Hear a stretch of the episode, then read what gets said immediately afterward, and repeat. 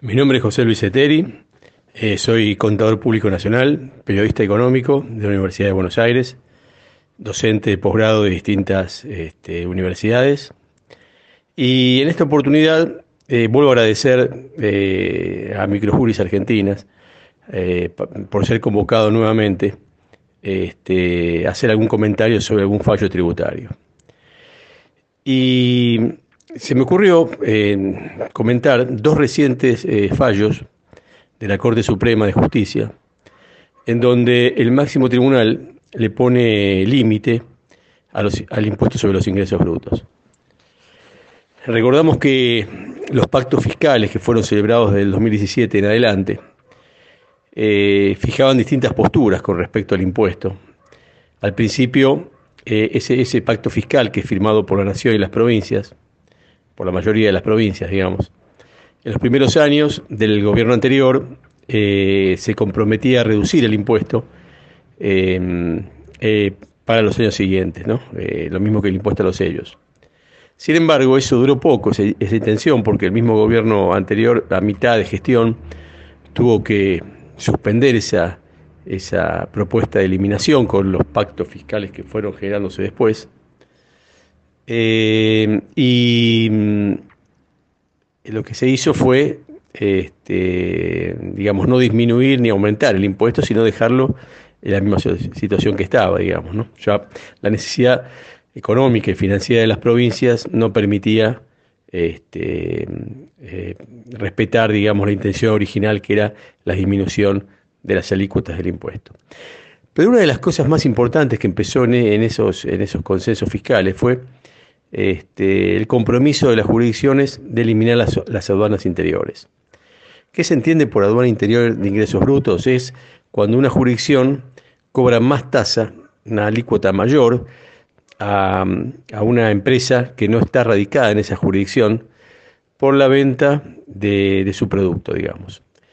En comparación de otra, de otra empresa que está así ubicada en la jurisdicción este, sede que estamos este, comentando, digamos. Se hace una, discriminación con respecto y una ventaja, digamos, eh, a este, favorecer a las empresas que están radicadas en esas jurisdicciones para eh, aplicándole menores alícuotas del impuesto sobre los ingresos brutos. Sin embargo, con el tiempo esto fue sucediendo, digamos. Hoy los pactos fiscales este, ya no hablan de eliminar, de bajar impuestos a los ingresos brutos, sino de mantenerlo, incluso en algunos casos establece distintas alícuotas de referencia que deben ser respetadas en forma, digamos, este, de acuerdo a la actividad que se desarrolla en cada una de las, de las provincias. El primer fallo tiene que ver, eh, los autos es eh, Loma Negra, compañía industrial argentina, eh, con la provincia, contra la provincia de Misiones es una acción declarativa de certeza, en donde eh, en esta medida eh, a la empresa, eh, al introducir bienes en la provincia de Misiones, esa jurisdicción lo que le hacía, le obligaba a pagar un impuesto, un anticipo, previo a ese ingreso, correspondiente al impuesto sobre los ingresos brutos. En el fallo se decidió este, que la provincia debía abstenerse de exigir a esa empresa, digamos, el pago a cuenta de ese anticipo del impuesto a los ingresos brutos y también del cumplimiento de cualquier otro deber formal o material vinculado con un decreto provincial y una resolución también de la Dirección General de Rentas de, esa jurisdicción. Em, recordemos que bueno, en ese caso lo que se criticaba era que la provincia de Misiones no permitía el ingreso de aquellas mercaderías provenientes de extraña jurisdicción sin que previa eh, mm, eh, se, pague o se acredite el pago de ese anticipo sobre los ingresos brutos. Fallo trascendente, ¿no? Que va en favor de este, lo que los consensos fiscales eh, mantuvieron, digamos, como compromiso de asumir, este, eliminando las aduanas interiores. Y el otro fallo, también reciente, mm, en autos Autocompu, Fortinox, Sociedad Anónima, con la, contra la, con la provincia de Córdoba. En ese fallo la Corte se expidió declarando la inconstitucionalidad de un anticipo que estaba establecido en la ley provincial, que se basaba en una discriminación tributaria en función del lugar de radicación del establecimiento productivo del contribuyente, digamos, ¿no es cierto?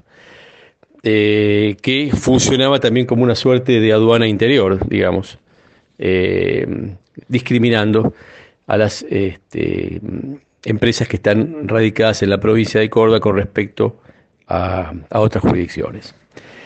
Bueno, esto yo creo que eso es un tema trascendente, digamos, en donde la Corte puso límite a lo que también estaban comprometiéndose los últimos consensos fiscales en cuanto a eh, eliminar eh, las aduanas interiores, sin que se creen, digamos, este, sobretasas impositivas del impuesto sobre los ingresos brutos en función de la jurisdicción donde está radicada la empresa este, que los comercializa. Bueno, nos volvemos a encontrar en otra oportunidad. Muchas gracias.